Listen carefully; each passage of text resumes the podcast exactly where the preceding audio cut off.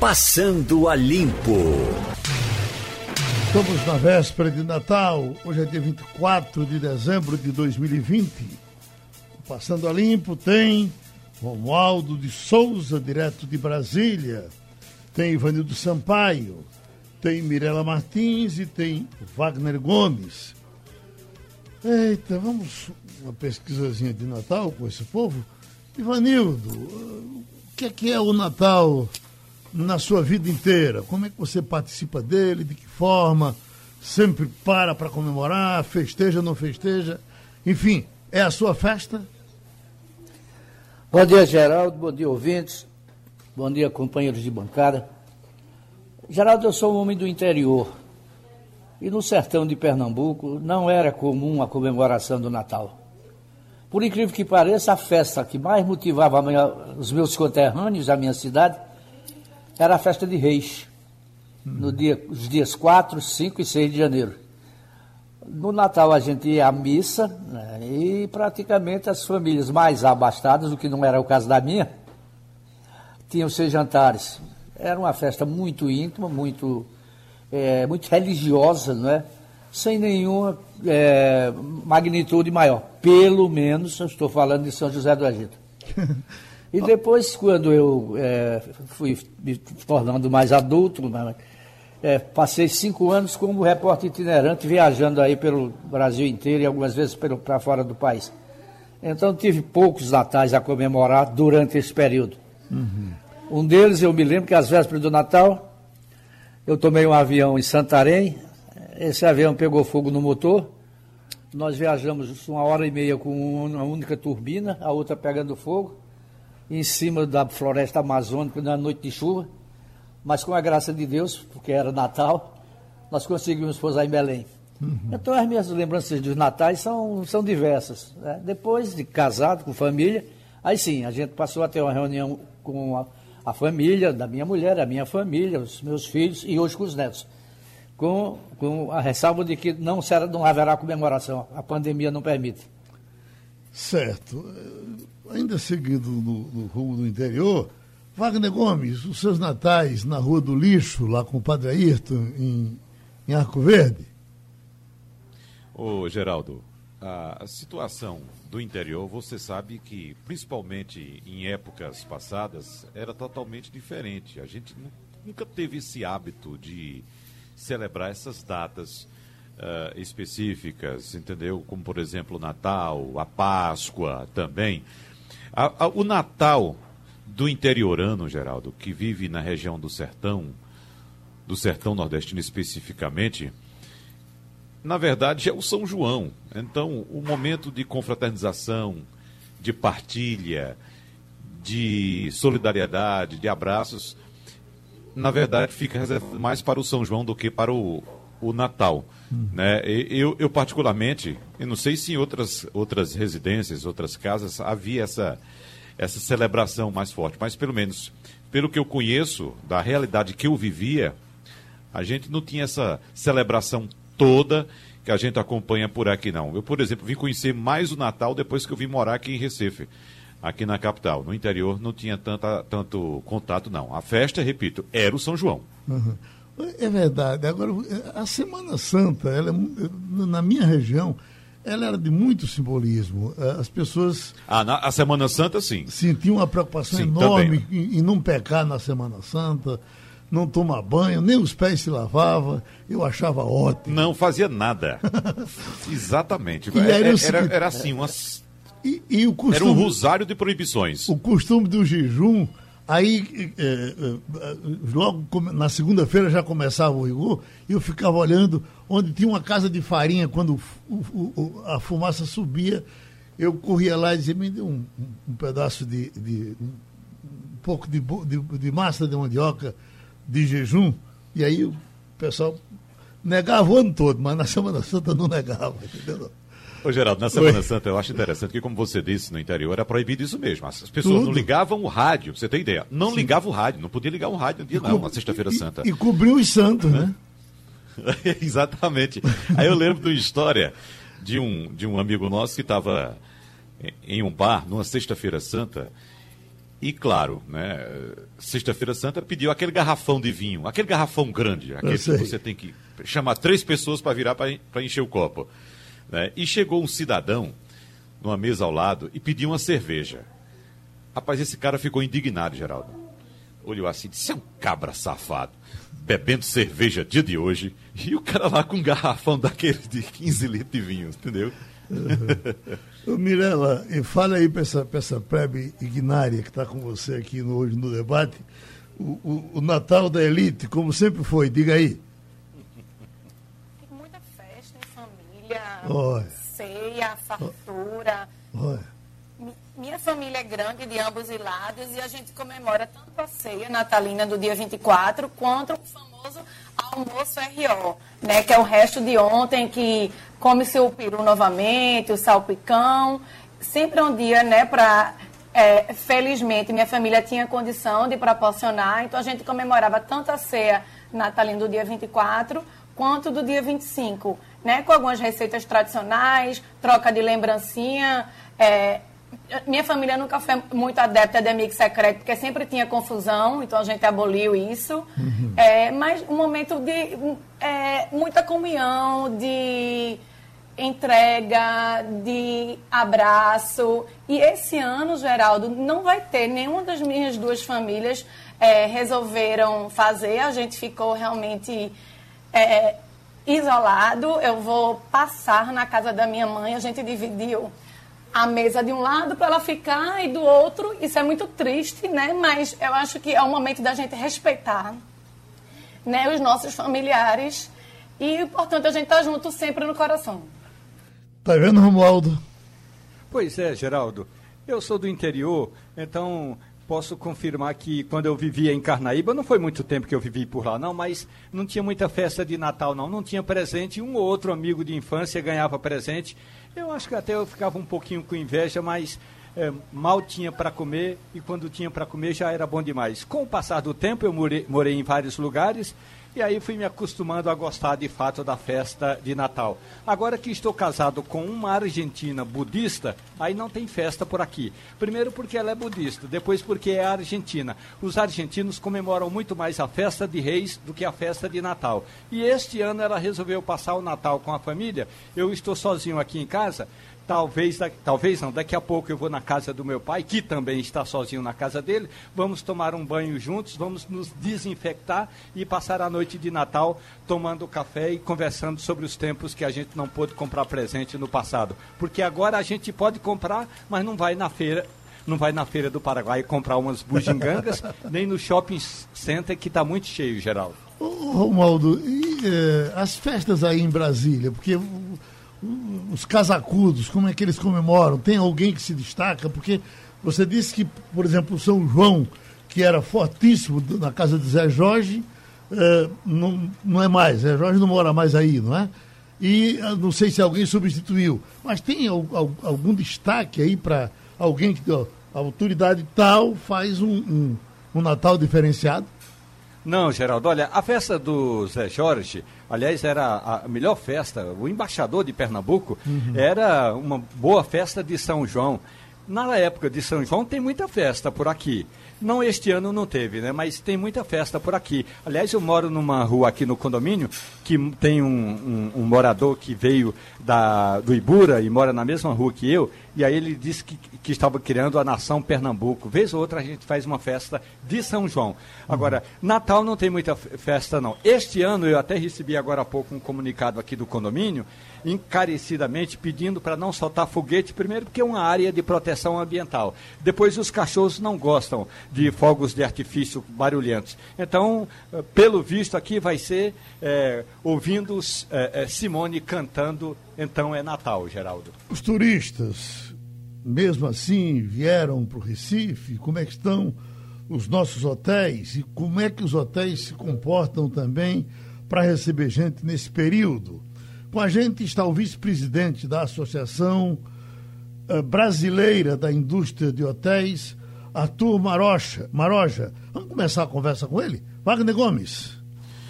Vamos conversar, geral, a respeito da situação dos hotéis nessa época uh, de fim de ano, de tantas restrições, né? Agora, felizmente, a gente aqui, no caso dos hotéis, a gente não teve proibições de eventos, como, por exemplo, houve no Rio de Janeiro e também em São Paulo. Então, eu queria saber do senhor inicialmente, mesmo com essa possibilidade, inclusive, de haver eventos nos hotéis. Houve algum abalo em relação à expectativa que se fazia para esse fim de ano? Bom dia, Wagner. Bom dia, Bom dia, Geraldo. É um prazer estar com vocês, poder falar um pouquinho da hotelaria de Pernambuco. É, a hotelaria é, se preparou durante essa pandemia. A pandemia foi muito difícil para todos e não seria diferente para a hotelaria, mas nós é, nos preparamos para, é, quando houvesse o retorno, isso pudesse ser feito de uma maneira saudável, de uma maneira segura para todos aqueles que fossem visitar o nosso estado, tá certo? É, e nesse, nesse momento nós estamos com, desde, desde, o início da pandemia, na verdade, os hotéis foram considerados é, serviço essencial porque nós poderíamos atender tanto a médicos que vinham trabalhar na pandemia, quanto até, eventualmente, é, algum caso de, de, de, infectados que precisassem, ou alguém que precisasse de quarentena. Então, a hotelaria ela ficou fechada, não por decreto, mas ela foi fechada por falta mesmo de, de turistas, de clientes. Hum. E nós passamos quase seis meses parados, né? É, nesse momento agora, é, estão proibidas festas, shows, mas a hotelaria ela está é, permitida de operar, mas ela não, não fará no final do ano nem festas, nem shows. Nós estamos adequados é, com todos os protocolos de segurança. É, a hotelaria trabalha hoje com é, medidas e, e, e é, produtos saneantes é, hospitalares, tudo para garantir uma, uma hospedagem segura, tá certo? E no Natal, nas, boas, nas, nas festas de final de ano, é, o que os hotéis vão fazer são ceias de Natal, ceias de Réveillon, é, para os seus próprios hóspedes, sem a venda de ingressos e cumprindo todos os protocolos para que a gente garanta um ambiente seguro nesse momento tão difícil que nós é, estamos atravessando, né, Wagner? Presidente, eu, uh, uh, eu sempre que viajo tenho uma curiosidade enorme de saber o que, qual é o estado que repercute aí fora, o que, é que as pessoas acham do Recife, Fala-se muito pouco do Recife fora do Brasil. Fala-se de Rio de Janeiro, de São Paulo, de Salvador, às vezes até mais de, de Maceió do que do Recife. Mas uma vez eu estava em Berlim e tinha um grupo enorme de, de viajantes paulistas e eles começaram a conversar para dizer, um dizendo para o outro, qual teria sido o seu melhor fim de ano da vida. E aí, o, o, o melhor fim de ano do o grupo que, que se elegeu foi um grupo que disse: eu vim para, eu fui para uh, Recife e passei no hotel, parece que o hotel Nanai, é esse o nome do hotel, na, ali do Cabo, ali perto de Porto de Garinhas, naquela região. E não é só esse hotel, quase todos os hotéis ali sempre fazem grandes festas de fim de ano, movimento enorme. Quer dizer que está muito para baixo esse ano nessa região, esses hotéis estão lotados, as comemorações são mínimas, mesmo assim as pessoas vieram? Veja, nós estamos com expectativa é, em Porto de Galinhas de ter uma ocupação no Natal de 70% e no Réveillon um pouquinho superior, chegando a 78%. Em Recife, a expectativa no Natal é 65% e no Réveillon é perto de 75%. Isso indica que, é, embora nós estejamos atravessando um momento delicado, as pessoas elas estão optando para é, viajar para locais que estejam oferecendo segurança é, e uma hospedagem tranquila, respeitando os protocolos, tá certo, Geraldo? Uhum. O que acontece é que ah, não, tem, não há momento e não é momento de nós termos grandes festas e grandes shows. Sim. Isso está proibido, isso vai ser totalmente respeitado por toda a sociedade, não só pelos hotéis, mas os hotéis eles vão oferecer uma ceia ao ar livre, que é o que o momento exige, né? É, aproveitando das belezas naturais, Porto de Galinhas, é, é, os hotéis eles vão fazer as suas ceias na beira-mar para garantir o distanciamento social, cumprindo as exigências de uso de máscara a todo momento. é, a higienização das mãos e todas a, toda a equipe toda orientada, preparada para oferecer é, uma condição muito boa de hospedagem. É, nós estamos trabalhando nesse período todo é, de forma a garantir essa segurança. Estamos, é, atra através das operadoras de turismo, conseguindo trazer os nossos clientes e até agora não tivemos nenhum tipo de problema é, nos hotéis de Pernambuco, seja em Recife, seja em Porto de Galinhas, no Cabo Santo Agostinho. É, Pernambuco tem atravessado é, esse, esse momento difícil com muita responsabilidade e não vai ser diferente no final do ano, não. Nós não vamos fazer grandes festas, a hotelaria está muito consciente, vamos oferecer um, um, um, final de ano bem tranquilo, diferente e adequado a esse momento ideal, tá? Uhum. Ivanildo Sampaio? Bom dia, Maroja. Quando se fala lá fora dos hotéis de Pernambuco, ninguém se refere ao Recife. Sempre se fala dos hotéis de Porto de Galinhas, de Buro Alto, do Cabo de Santo Agostinho. E realmente nós temos no Recife três ou quatro hotéis de melhor categoria, quatro e cinco estrelas, no entanto, todos envelhecidos. Eu pergunto a você, o que é que falta para voltar a se investir em hotéis do Recife? Porque nós não temos novos hotéis, hotel de cinco estrelas, uma bandeira internacional conhecida. O que é que está faltando? Veja, primeiro, Recife é a capital do estado, não preciso falar é, da importância do Recife é, para o turismo do estado, é, culturalmente, a gastronomia, Recife tem tudo de bom a oferecer ao turista que vem é, para o Nordeste. E Recife é a capital do Nordeste.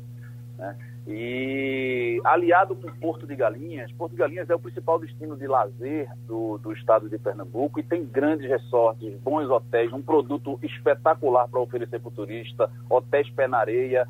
Porto de Galinhas é excelente, Cabo de Santo Agostinho é excelente, Fernando de Noronha é uma joia que nós temos é, no nosso estado e que nós temos que valorizar, trazer todo mundo junto para trabalhar em conjunto.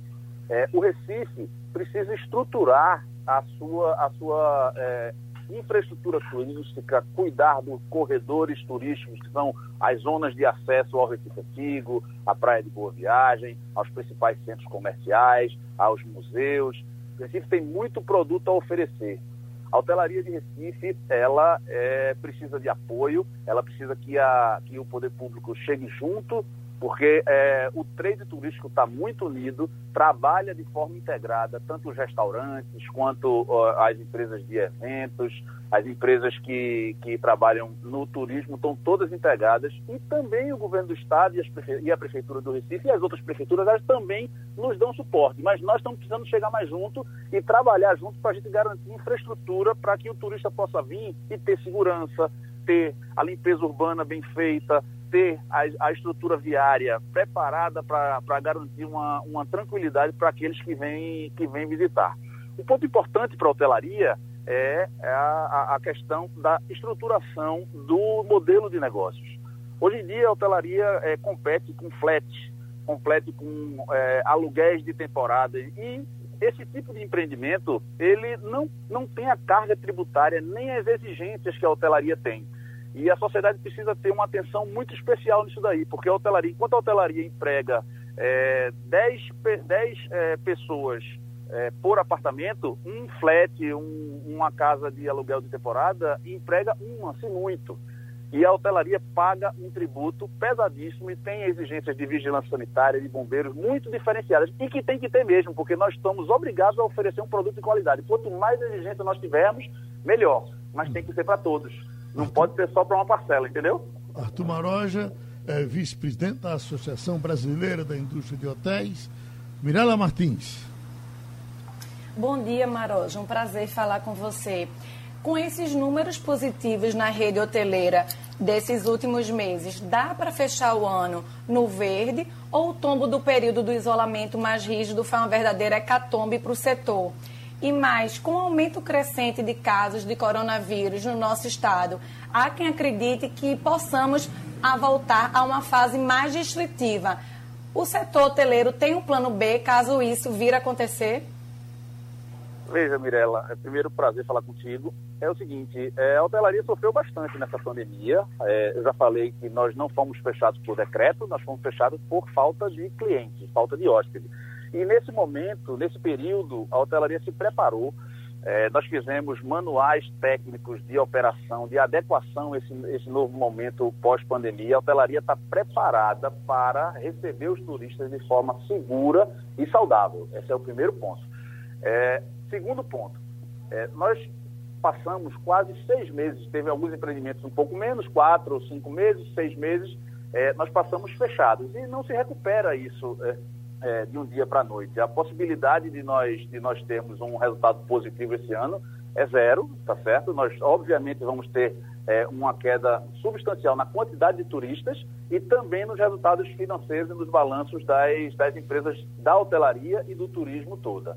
É, nós estamos trabalhando desde o início do, do segundo semestre, agosto, é, com uma ocupação que ela vem paulatinamente, ela vem se recompondo, mas nunca a níveis anteriores é, da pandemia, tá certo? Ela vem, ela vem é, crescendo de maneira gradual, lenta e gradual, e nós temos visto isso com bons olhos, porque para quem estava fechado há seis meses atrás, você ter uma ocupação um pouco melhor, de 50%, de 60%, é bom, pode ser considerado bom, mas nunca como era antigamente, tá certo? É, a possibilidade da gente ter resultado positivo hoje é, é zero e agora nós projetamos é, bons, é, boas taxas de ocupação para frente, tá certo? Nós estamos esperando uma, um bom final de ano, nós temos boas perspectivas para janeiro e para fevereiro, embora o carnaval tenha sido é, cancelado, embora a gente não tenha festas de Réveillon,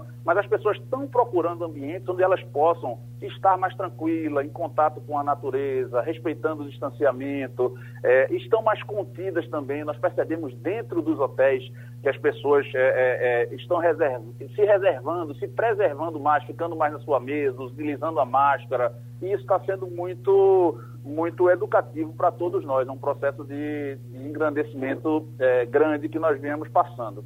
Pronto, então tivemos aí um retrato dos nossos hotéis com o vice-presidente da Associação Brasileira da Indústria de Hotéis, Arthur Maroja. Muito obrigado. Passada por Brasília, Romualdo de Souza, Baleia Rossi, o, o, presidente da Câmara se decidiu por ele para tentar fazer eh, associação com ele, enfrentando um candidato que vem apoiado pelo governo, uh, Lira.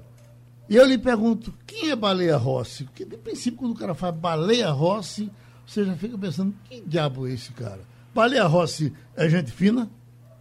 É baleia, até no nome. Uhum. É Luiz Felipe Baleia Tenuto Rossi, é filho do ex-ministro Wagner Rossi, o pai dele foi deputado também, e Baleia Rossi é, tornou-se presidente nacional do MDB, primeiro foi líder da legenda e depois tornou-se presidente nacional do partido. Como disse a nossa reportagem, o presidente do MDB de Pernambuco, hoje, numa conversa é, aqui no, no Supermanhã, o deputado Raul Henri disse que o grande feito de Baleia Rossi é ser um conciliador. Baleia Rossi é um político que tem.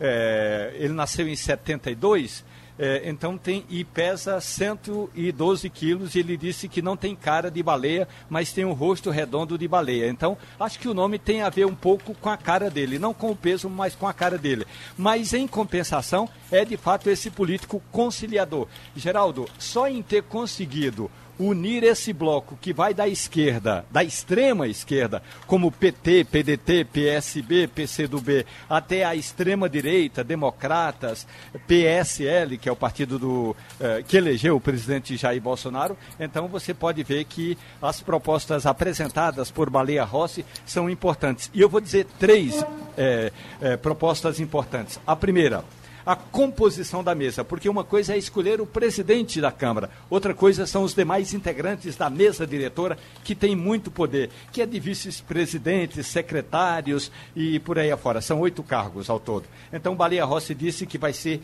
distribuído quanti, eh, eh, de forma assim qualitativa e fazendo com que a, a proporção das legendas eh, seja representativa. Então, isso significa que o segundo partido mais forte na mesa vai ser o PT, depois virá o PSL de Luciano Bivar. A outra questão é com relação aos comandos das comissões temáticas. Nesse ano de pandemia não houve comissão temática, como por exemplo a CCJ, o Conselho de Ética, a Comissão de Economia, mas no ano que entra a estimativa de Baleia Rossi é de fazer uma Câmara mais ativa. E a terceira questão é ser um poder independente do Palácio do Planalto, e essa palavra independente está grifada em todos os manifestos. Isso quer dizer que Baleia Rossi está prometendo ser diferente do que será a Câmara dos Deputados se vier a ser comandada pelo deputado Arthur Lira, do Progressistas, que é o candidato do presidente Jair Bolsonaro.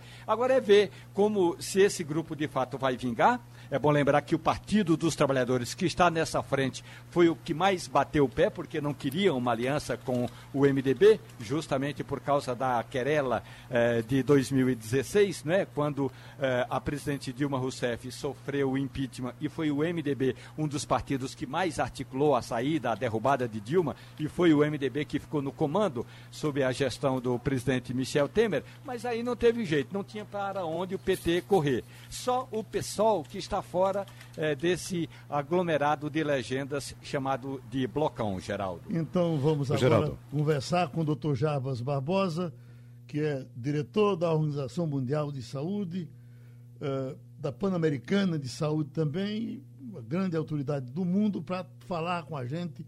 Nesse momento, ele está nos Estados Unidos. Doutor Jabas, como pernambucano, do Recife, acho que o senhor gostaria de estar aqui no Natal? Ou não? A sua vida tem sido sempre fora do Brasil, até em tempos mais calmos do que agora? Bom dia, Geraldo.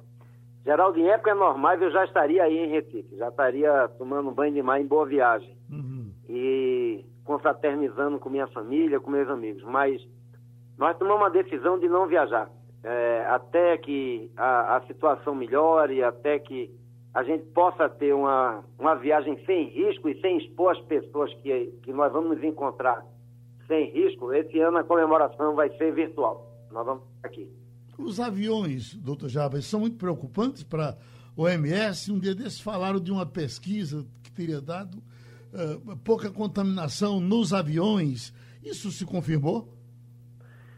Geraldo, o avião em si não é o problema. Né? O problema é que a viagem não, não é só o avião. Né? A gente tem, hoje em dia, com, a, com as limitações de voos, você tem que fazer muitas conexões. É, eu tenho um filho que estava aqui comigo, é, fazendo uma pós-graduação, terminou, tá, voltou para o Brasil há pouco tempo, e ele, ele me disse que depois que, que, que saiu daqui, foi até a Flórida para pegar o voo até Viracopos, ele disse que em Viracopos, por exemplo, não tinha parecia que não tinha pandemia. Gente tirando a máscara para ficar falando no celular, perto um do outro. Muita gente aglomerada, a fila, ninguém respeita a distância. Então, o problema não é tanto o avião em si. O problema é tudo que você passa até entrar no avião e depois que desce do avião. Então, viagem, sim, são, tem um risco importante, seja de avião, seja de ônibus. Quando uma pessoa recebe ou tem contato com outras pessoas, ela pode sem querer estar tá se expondo à infecção. Não é à toa que a gente tem esses eventos que se chamam super espalhadores, né? A gente teve casamentos, a gente teve confraternizações, a gente teve cultos religiosos em vários países do mundo que foram bem documentados como eventos super espalhadores. Uhum.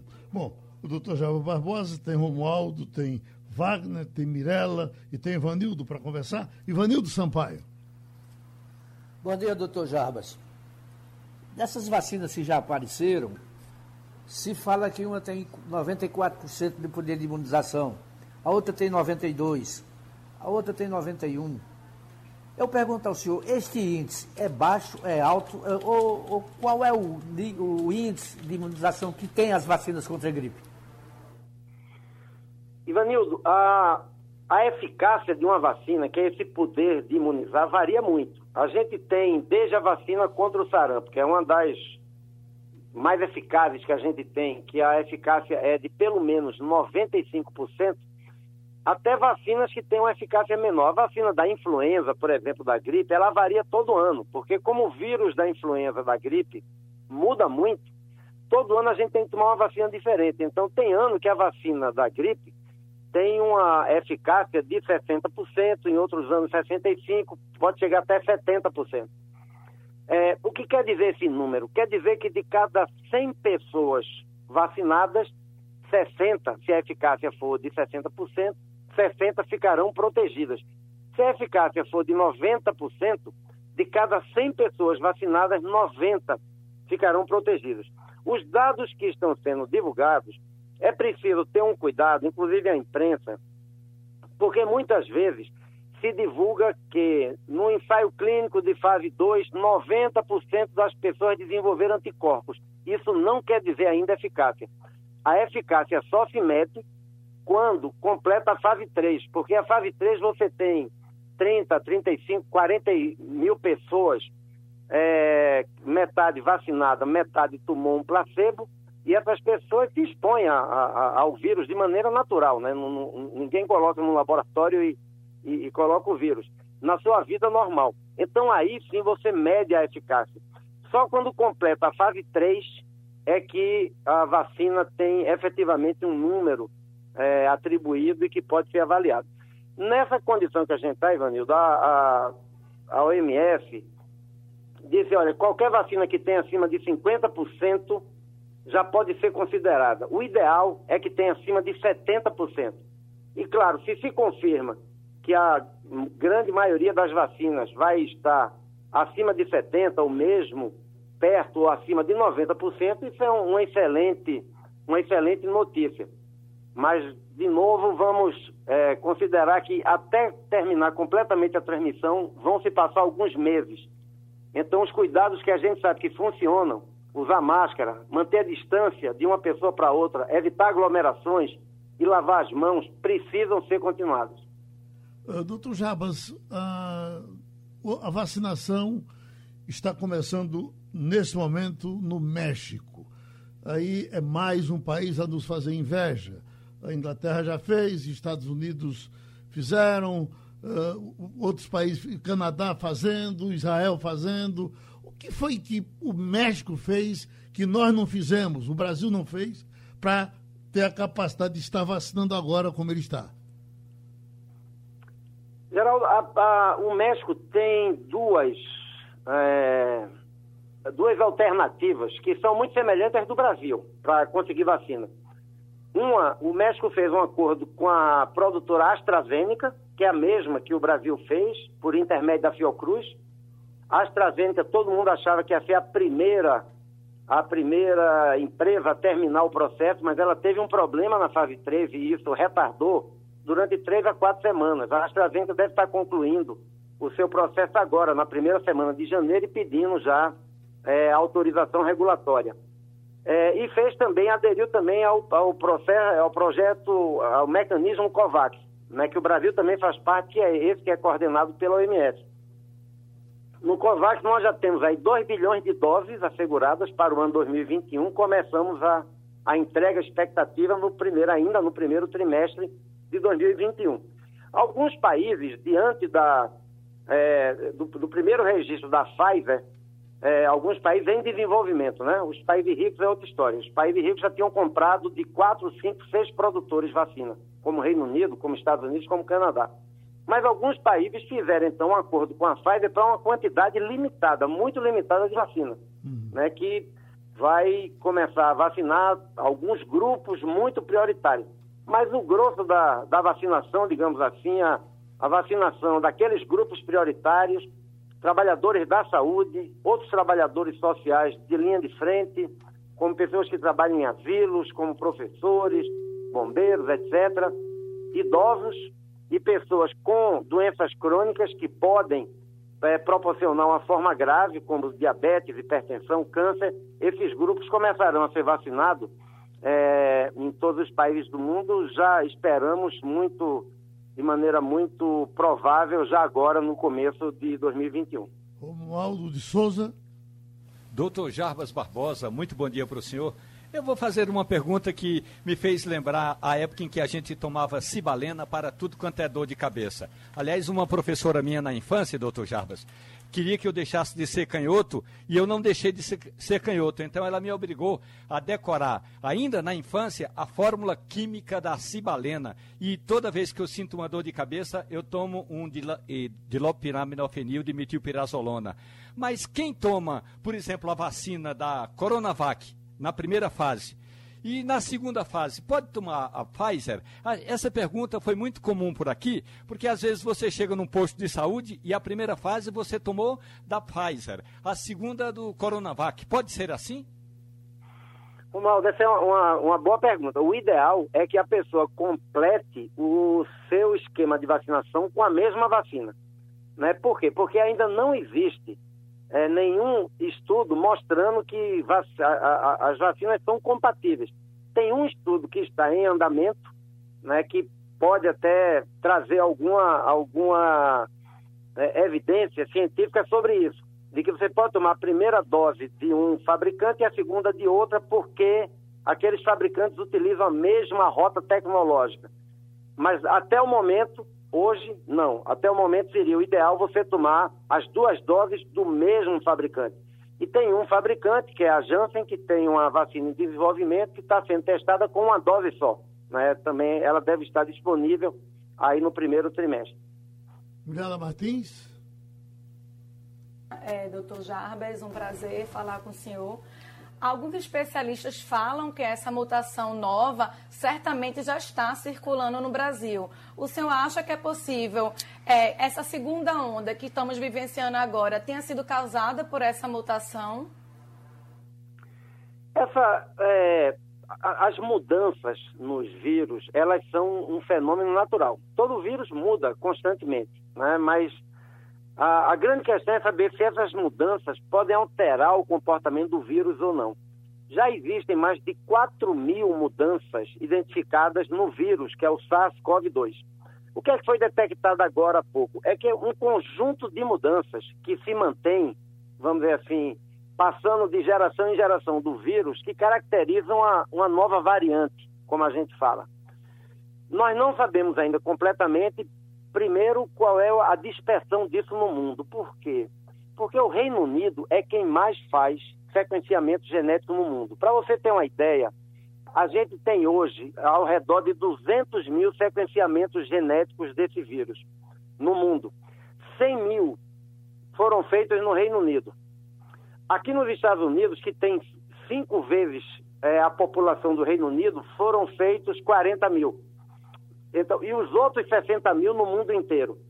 Então, pode ser que o Reino Unido esteja pagando o preço, digamos assim, de ter um sistema de detecção melhor.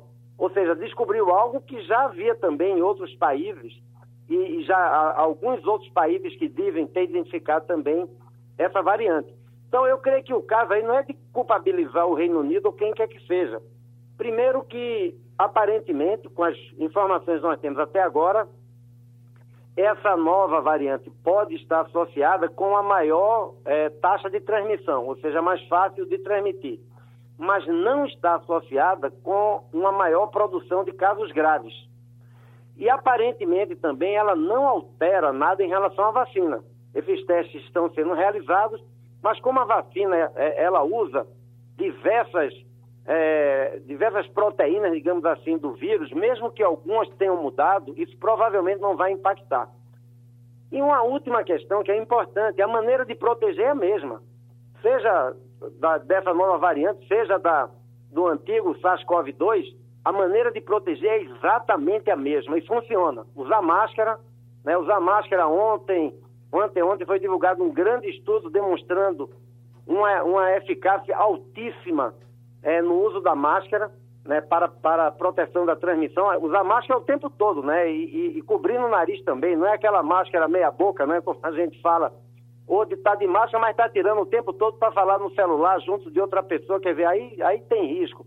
Usar máscara, distanciamento físico, evitar aglomerações e lavar as mãos várias vezes ao dia, isso previne, né, isso é capaz de prevenir. Então, enquanto se colhe mais informações, né, e, e, a OMS está estimulando os países a aumentarem a quantidade de sequenciamento genético que eles fazem, porque nós precisamos monitorar bem, né? É um vírus novo, precisa ser bem monitorado. Mas o principal é manter as medidas de, de proteção, que continuam válidas, e melhorar a capacidade de detecção dessas variantes que podem ocorrer. Isso é, é quase que um fenômeno natural. Infelizmente, quanto mais o vírus circula, mais chances há dele fazer, dele ter essas mudanças e dele ter essas novas variações. É mais um argumento para a gente ter cuidado e não baixar a guarda. Na nossa conversa com o Dr. Jarbas Barbosa Wagner Gomes.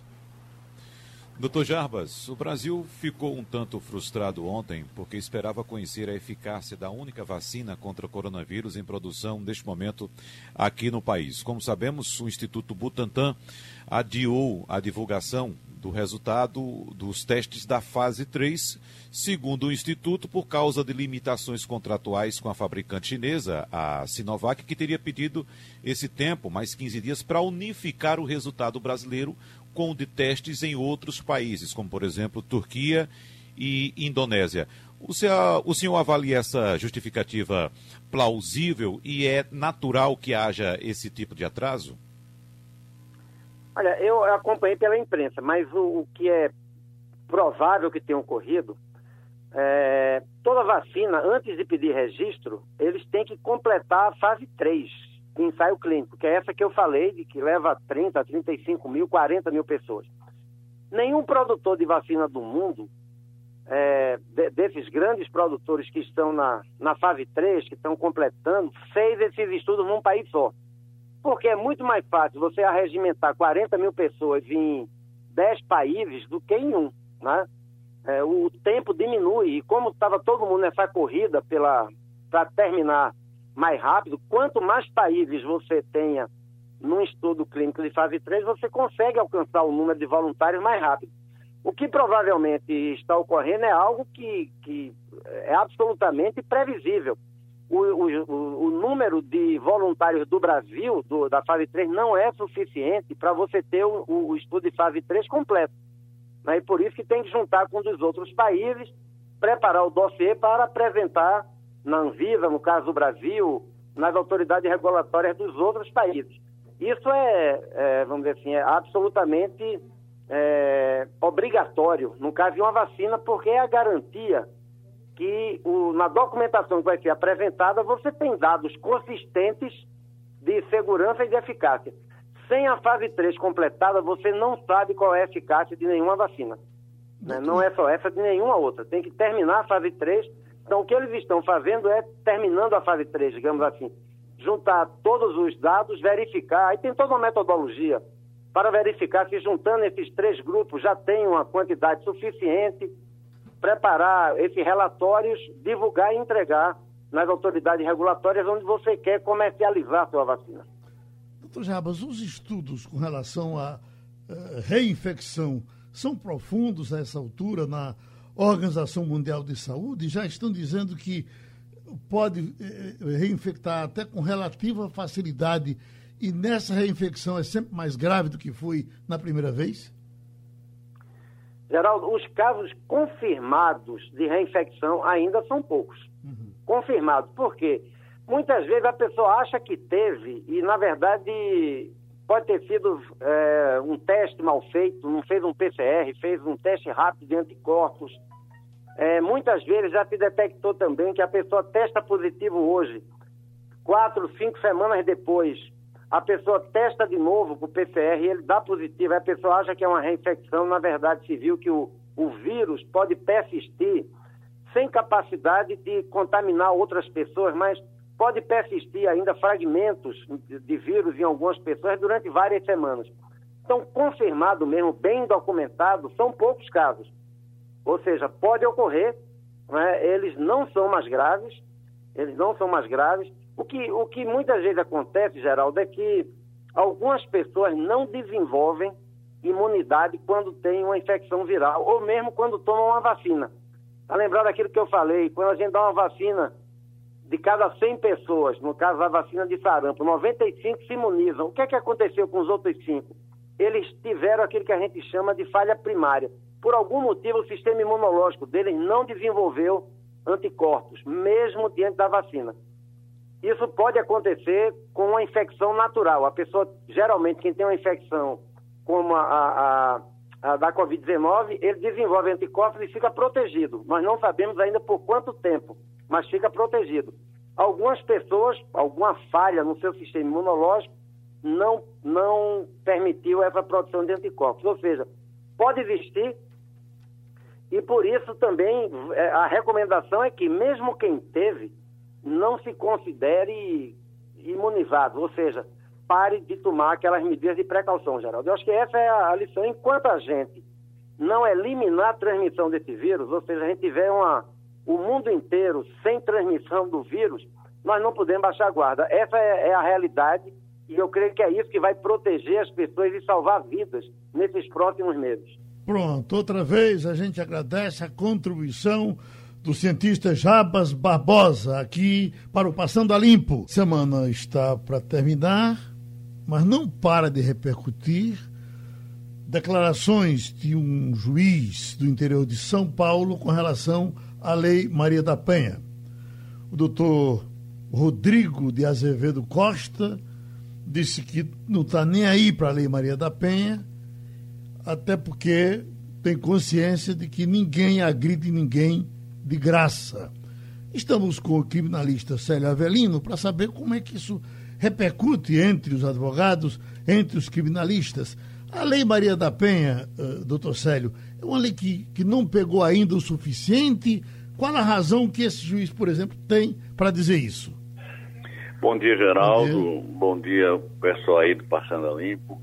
Prazer imenso voltar a falar com você. Eu tenho algumas restrições à Lei Maria da Penha, Geraldo.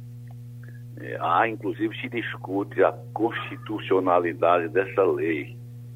Porque a Constituição diz que todos são iguais perante a lei, sem distinção de qualquer natureza. É, garantidos aos brasileiros e aos estrangeiros residentes do país homens e mulheres são iguais em direitos e obrigações. É, mas tem um princípio que você não pode tratar igual os desiguais. Mas eu acho que mulher e homem são iguais em direitos e obrigações. De qualquer maneira, se você, mesmo você fazendo restrições à lei, você não pode deixar de cumpri-la. Você pode criticar, achar que está errada, mas não pode descumprir. Esse juiz Rodrigo de Azevedo Costa, ele não só descumpriu a lei, ou procurou descumprir a lei, desconheceu a lei, como também ele é, é, não se comportou com a imparcialidade própria da magistratura. É, não disse numa audiência é, perante a vítima é, que não estava nem aí para a medida protetiva, que essa lei, qualquer coisinha, a lei de Maria da Penha, é inimaginável um juiz dizer isso. Ele, ao dar esse tipo de declaração, ele diz duas coisas. Primeiro, que não respeita a pessoa, aquela vítima. Segundo, que não obedece à lei. Então, primeiro juramento, primeira obrigação de um cidadão, principalmente sendo magistrado, é obedecer à lei, mesmo discordando dessa lei. Então, acho que, que essa declaração desse juiz foi infeliz impróprio para um magistrado e penso eu que deverá ser punido pela corregedoria. A única nota dele que eu estou aqui com ela que dá algum sentido é que ele dizer que não vai dar nenhuma declaração porque a lei orgânica da magistratura é, proíbe-se comentar processo em andamento. É a única declaração sensata que ele deu. O resto é uma insensatez enorme. Uhum. Romualdo de Souza, a repercussão foi grande aí em Brasília dessa pois é, declaração é, questão... do juiz? É, Geraldo, é, a questão toda que se fala por aqui é que esse essas declarações dadas justamente aí no final do período é, do judiciário é, vão demorar a chegar à corregedoria e talvez ao Conselho Nacional. Portanto, o senhor considera assim, tá, é claro que tem alguma, alguns juristas como o senhor fazem críticas à lei Maria, Maria da Penha, mas a questão toda é, você está diante de um julgador e aí o julgador diz o seguinte, olha, essa lei não presta, então é, é como se ele tomasse partido para o lado de quem descumpriu a Lei Maria da Penha. É mais ou menos isso? É, Romualdo. Eu aproveitar essa oportunidade para dizer o prazer que eu tenho de falar com você e declarar publicamente que sou seu admirador. Veja bem, Obrigado. o juiz não pode nunca fazer isso. Ele declarou expressamente que é parcial, que está contra a vítima. Eu tenho um trecho aqui, é qualquer coisinha vira Lei Maria da Penha. Quer dizer, ninguém agride ninguém sem motivo. É inimaginável juiz dizer isso.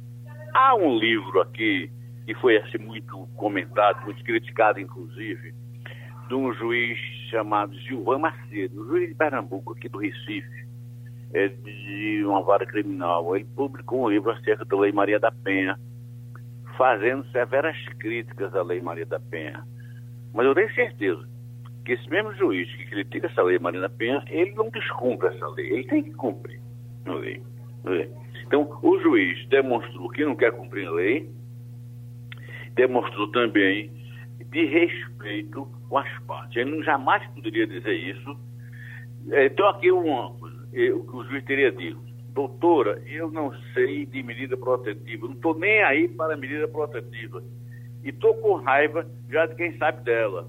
Uhum. Quer dizer, é inimaginável. Numa audiência, o juiz se referia assim à parte, se referia assim aos advogados, que não está nem aí para medida protetiva, e tem raiva de quem sabe dessa medida protetiva.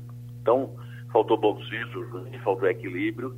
E, embora estejamos num recesso forense, eu acredito que a partir de quando voltar a funcionar a justiça, esse juiz será punido e exemplarmente.